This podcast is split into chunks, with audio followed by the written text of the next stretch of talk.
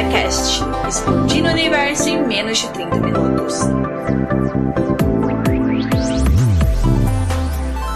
Palpites freshes, críticas ácidas no olho do furacão chamado cultura pop.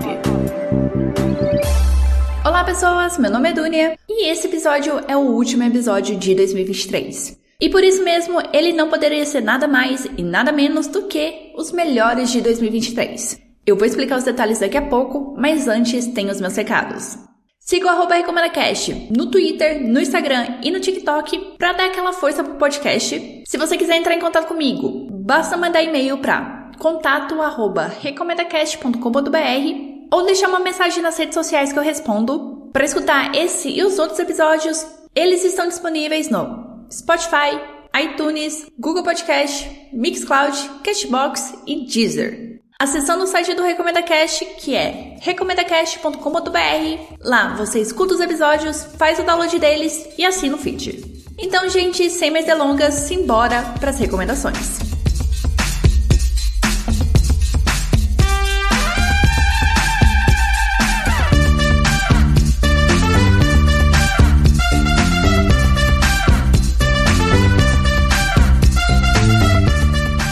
Como que vai funcionar esse episódio?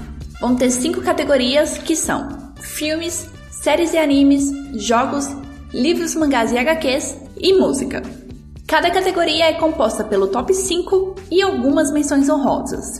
Algumas categorias vão ter menções honrosas. O meu plano é comentar rapidamente sobre os escolhidos. Eu vou trazer uma curta sinopse para os não tão conhecidos e muitos dos citados têm episódio aqui no podcast. Então, nesse caso, eu vou indicar o número do episódio para vocês escutarem depois.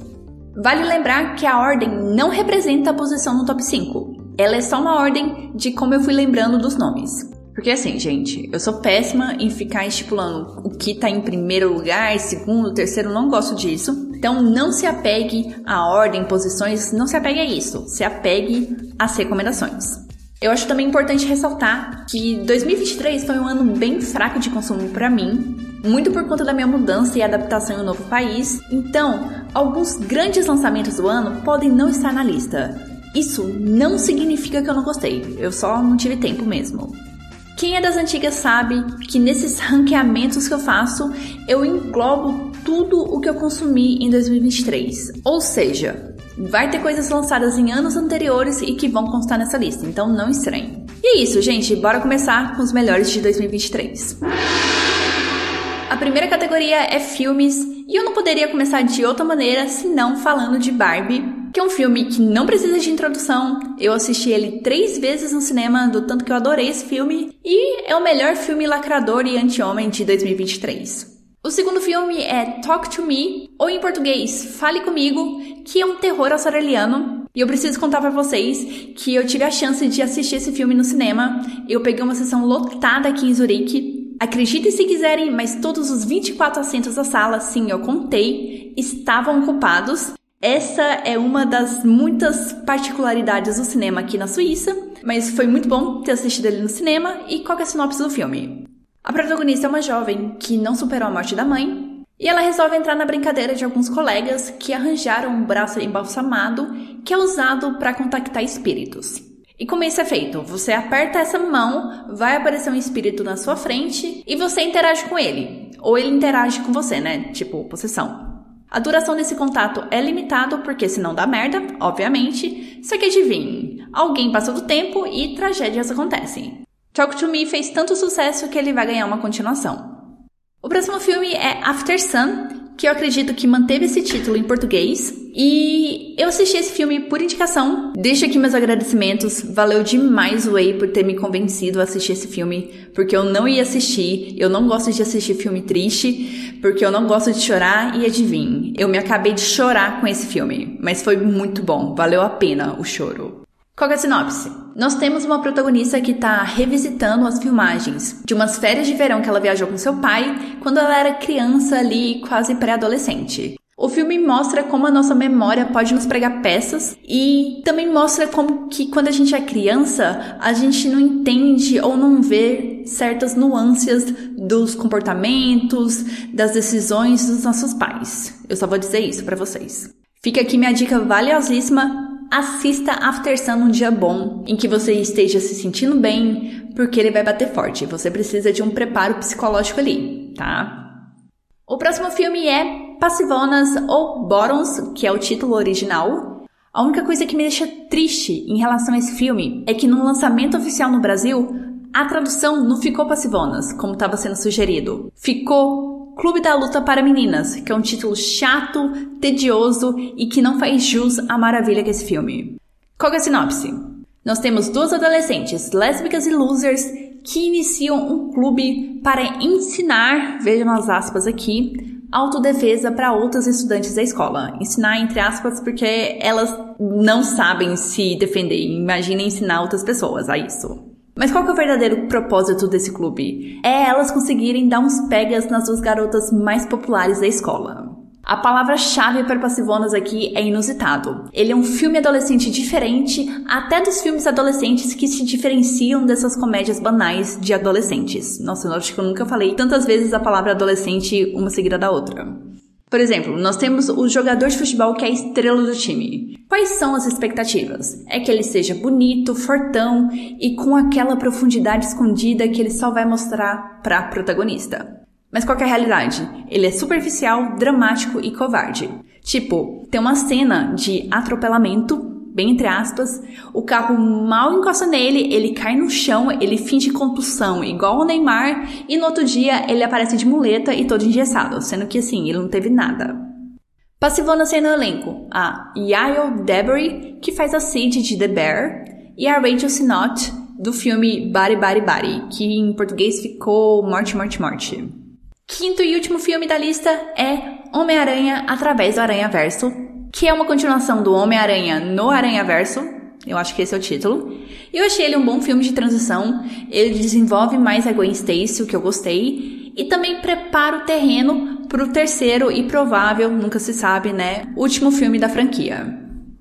Chegou o momento das menções honrosas, aqui nesse caso eu tenho três. A primeira delas é Polite Society. Eu falo desse filme no episódio 117, mas fica aqui uma palhinha. Ele é um filme de ação que contém drama adolescente, Jane Austen, Bollywood e artes marciais.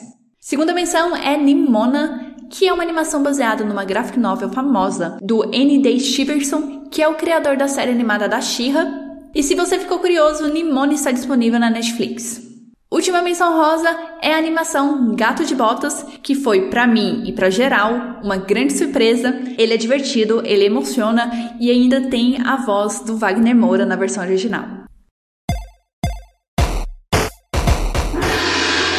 Chegando agora à segunda categoria de séries e animes. Esse top 5 começa com a segunda temporada de Yellow Jacket, que para quem não sabe é um Senhor das Moscas ou Lost, depende da referência que você conheça, só de mulheres. Qual é a sinopse? Nos anos 90, um avião com um time de futebol adolescente feminino sofre um acidente e cai numa floresta isolada lá no Canadá. Várias meninas e parte da comissão técnica sobrevivem à queda e esperam ser resgatadas. 25 anos depois, encontramos algumas das sobreviventes na vida adulta e elas estão tentando ali manter em segredo o que aconteceu naquela floresta. Porque assim, spoiler da cena inicial da primeira temporada, vai rolar canibalismo. E elas ficaram lá por 18 meses. Elas ficaram 18 meses perdidas. Então, isso também cria o mistério de saber quem sobreviveu a essa floresta. A primeira temporada é excelente, já a segunda temporada, ela derrapa com um começo lento e maçante, mas depois pega no tranco e fica assim maravilhosa. Eu recomendo demais essa série e eu acredito que ela está disponível no Paramount Plus.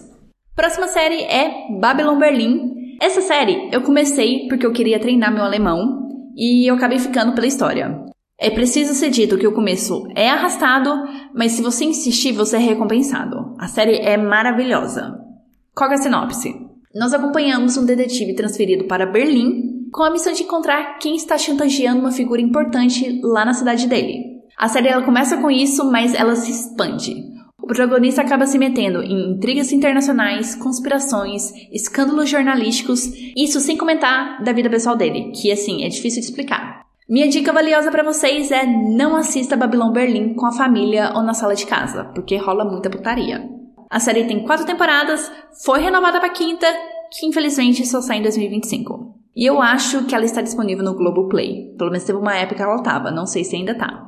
O próximo é um anime e ele se chama Mob Psycho 100, que é um anime do mesmo criador de One Punch Man, e eu falei dele no episódio 119, que é mais conhecido como o episódio anterior a esse.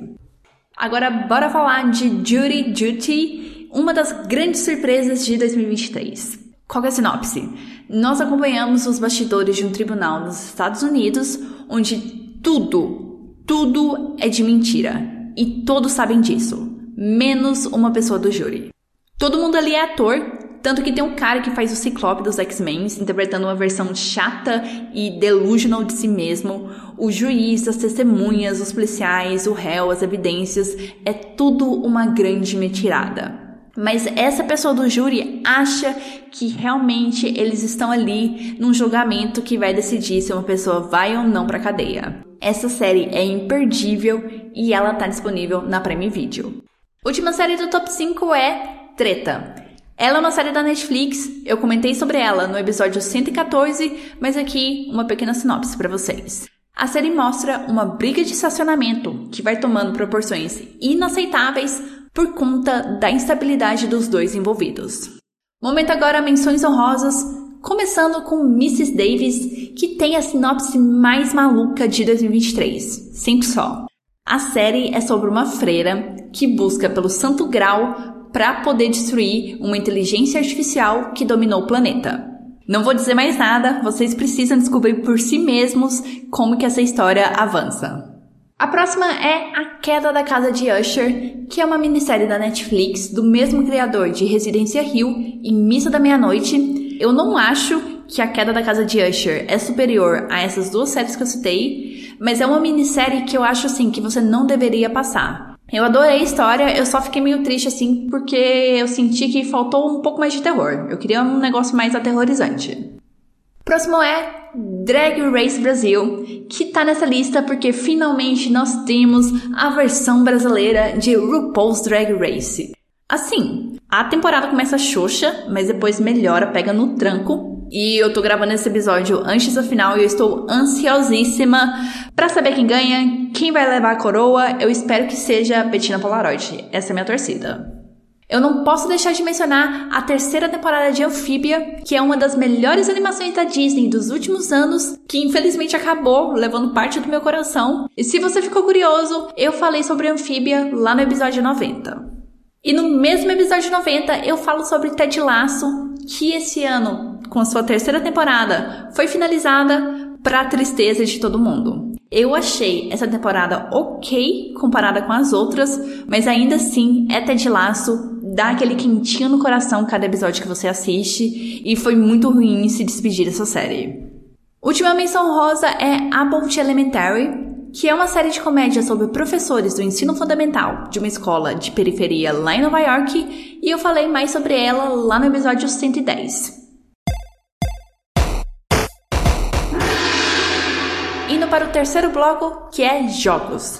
Começando com Paintment, que é um jogo que eu indico para você que curtiu Disc Elysium, porque é uma história que mistura Idade Média, Igreja Católica, tipografia e crimes. Se você não entendeu como essas quatro coisas se relacionam e como esse jogo tem relação com Disc Elysium, te recomendo escutar o episódio 110.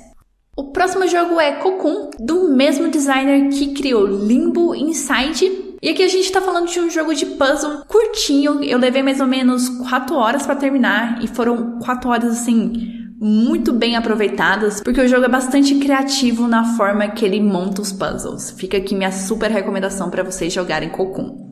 Em seguida temos Resident Evil 4 Remake, que finalmente lançou e eu só tenho elogios. Eu não sei se eu sou a melhor pessoa para falar de Resident Evil, já que eu só joguei os remakes, mas eu já me considero uma super fã da franquia. Tudo bem que meu favorito ainda é o remake do 2, mas, mas esse jogo aqui me fez gostar bastante do Leon. E eu gostei dessa pegada mais ação também.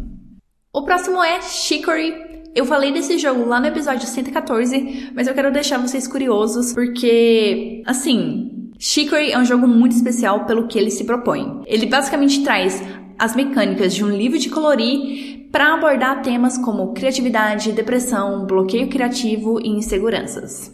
último jogo desse top 5 é, adivinhe, Zelda Tears of the Kingdom, ou segundo a tradução não oficial em português, Zelda O Chorinho do Reino. Eu infelizmente não consegui terminar, mas é Zelda, né? Como eu tiraria Zelda dessa lista, porque pelo menos eu comecei a jogar ele e eu tava adorando as novas habilidades, as ilhas no céu.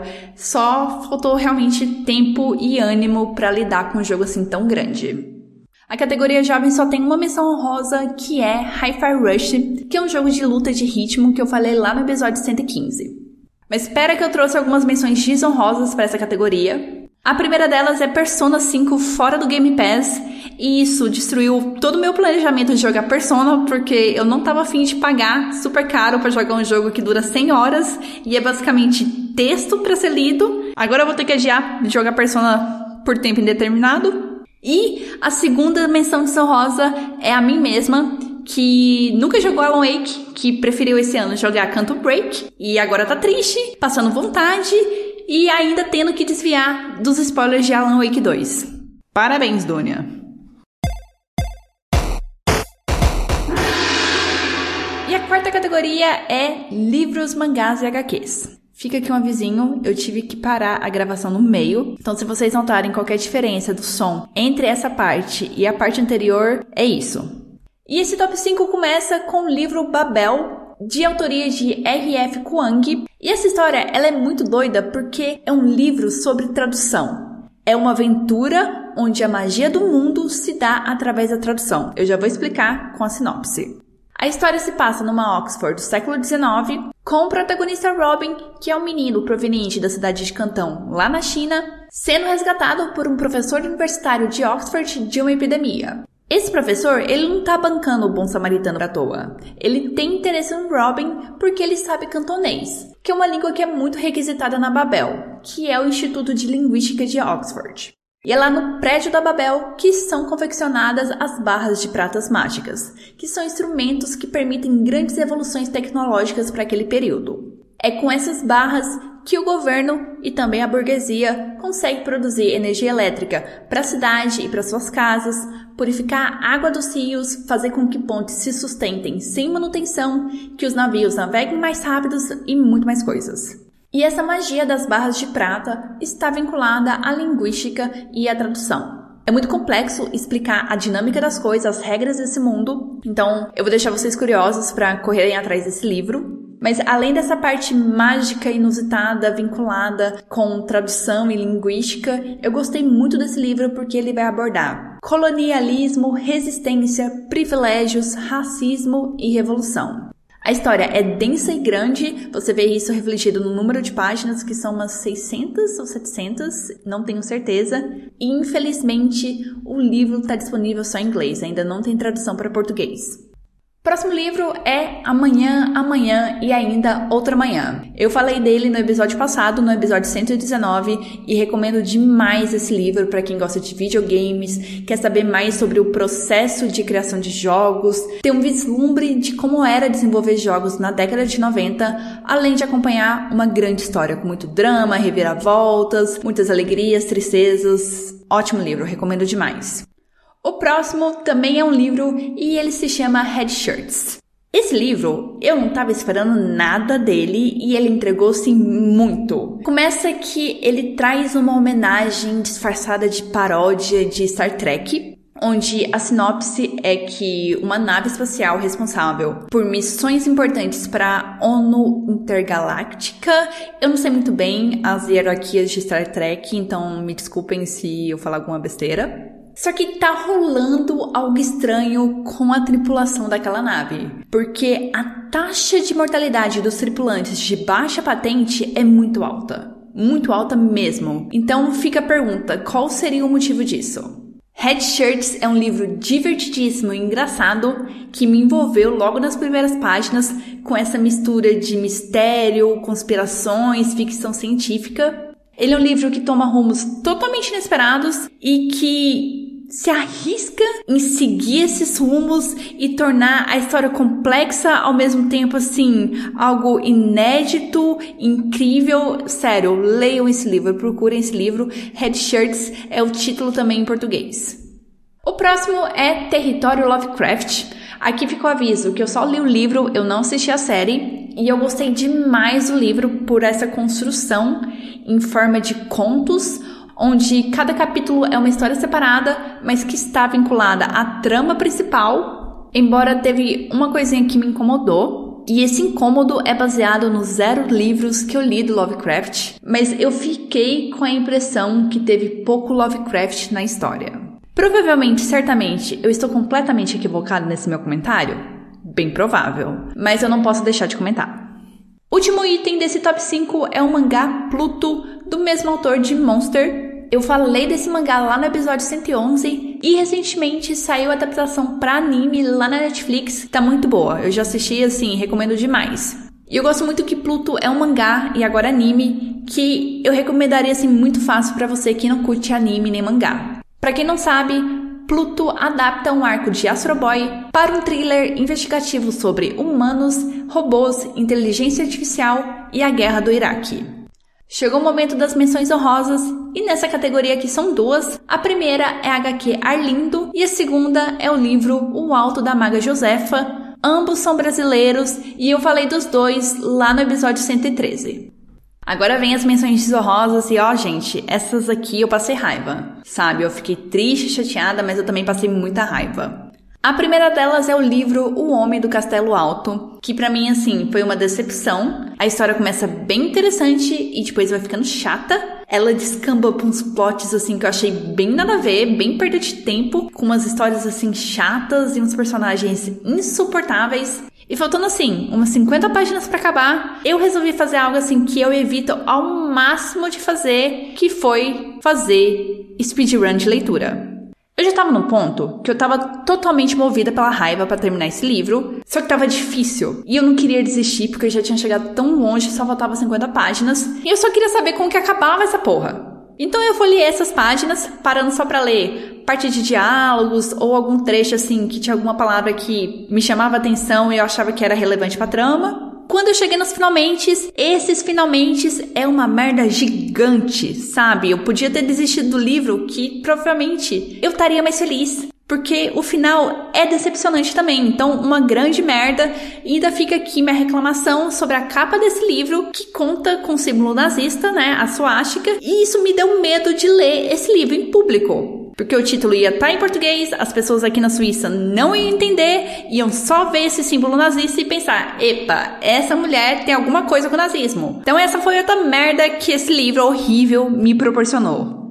Segunda menção desonrosa, na verdade são duas menções desonrosas dentro de uma única, que são os livros O Castelo Animado e O Castelo no Ar. O Castelo Animado, para quem não sabe, é um livro que o estúdio Ghibli se baseou para fazer o filme de mesmo nome, e O Castelo no Ar é a continuação do Castelo Animado.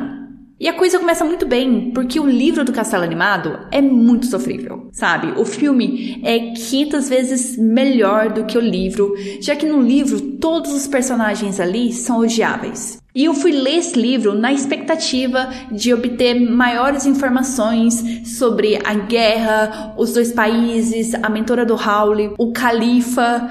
Mas não, o livro não explica nada. O filme explica mais do que o livro, sente o drama. Então eu já terminei assim, revoltadíssima e decepcionada. Aí eu fui ler a continuação, né? Já que eu tinha terminado o primeiro livro, vamos partir pro segundo. E eu dropei assim antes de chegar na metade. Porque assim, que história chata, que personagens desinteressantes. Então, assim, detestei os dois livros, não recomendo nenhum deles.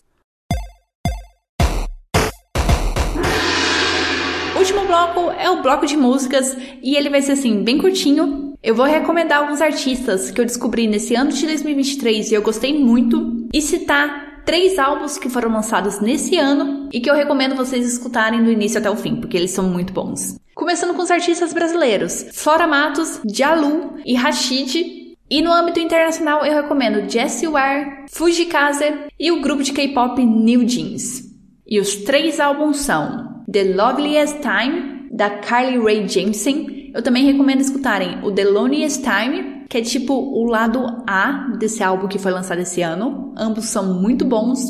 Depois tem This Is Why, do Paramore, que é o penúltimo álbum do Paramore. Eles lançaram outro álbum esse ano. Esse ainda eu não escutei, mas This Is Why eu recomendo bastante. E por último, Desire, I Want to Turn Into You, da Carolina Polak. E assim se encerra os melhores de 2023.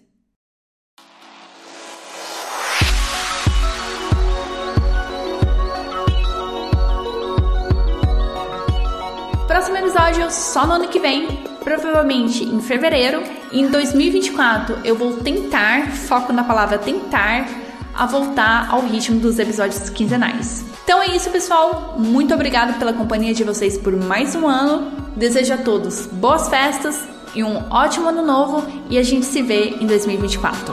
Tchau, tchau!